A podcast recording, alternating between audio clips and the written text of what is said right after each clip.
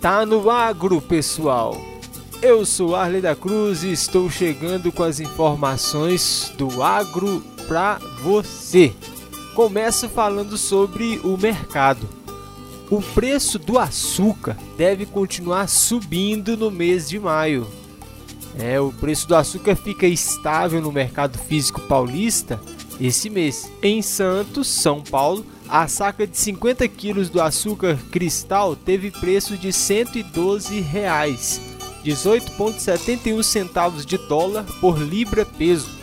Já em Ribeirão Preto, os preços foram de 113 reais a saca, 18,88 centavos a mais. As exportações das três principais proteínas brasileiras, a bovina, suína e de frango, registraram o melhor abril da história, de acordo com César de Castro, consultor do Itaú BBA, a demanda chinesa continua sendo o principal fator a puxar os embarques. O resultado de abril foi tão positivo que a carne bovina, que terminou o primeiro trimestre com queda de 3% em relação ao mesmo período do ano anterior, zerou a conta.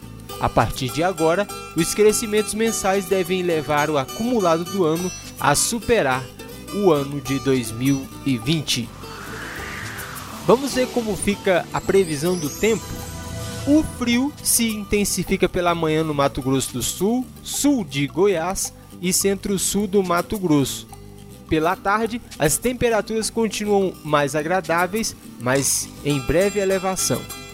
Tempo seco característico da época do ano predomina nos três estados e também no Distrito Federal devido a uma área de alta pressão atmosférica em médios níveis da atmosfera que inibe a formação de nuvens de chuva. Logo, o tempo fica bastante seco, com baixa umidade relativa do ar na região, principalmente em Goiás e no Distrito Federal. No entorno sul de Brasília, a temperatura mínima fica em 18 e a máxima nos 28 graus, a umidade do ar, a mínima em 31 e a máxima em 69%.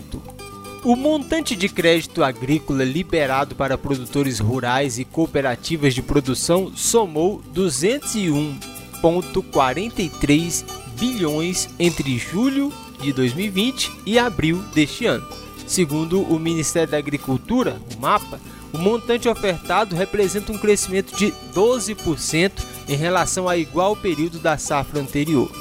Decorridos 10 meses da safra 2020-2021, o valor das contratações de crédito rural continua com desempenho crescente, indicativo de que todo o orçamento programado será executado, diz o diretor de crédito e informação do MAPA, Wilson Vaz de Araújo. O destaque dessa safra tem sido para o investimento, cuja elevação percentual foi de 46%, comparativamente à safra passada atingindo 59,56 bilhões. O custeio teve um crescimento de 19% e representou 102,46 bilhões. Pela primeira vez na safra, a comercialização aumentou o montante contratado 18,35 bilhões e a industrialização atingiu 10,22 bilhões, com crescimento equivalente a 4%. Do total das operações contratadas no período, as fontes controladas correspondem a 60%. No caso do Programa Nacional de Fortalecimento da Agricultura Familiar, PRONAF, e do Programa Nacional de Apoio ao Médio Produtor, PRONAMP, essas fontes correspondem por essas fontes respondem por quase 100% do valor contratado o que evidencia a prioridade de acesso ao crédito rural oficial aos pequenos e médios produtores.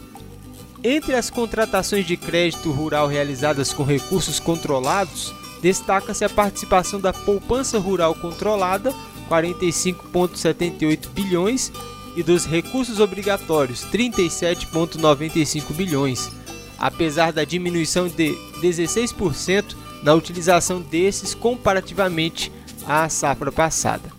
Quanto à participação das fontes não controladas, a LCA, Letras de Crédito do Agronegócio, e a Poupança Rural Livre foram mais representativas, especialmente neste final de safra. Ficou evidenciado o aumento de 6% das contratações com fontes não controladas e de 17% com fontes controladas.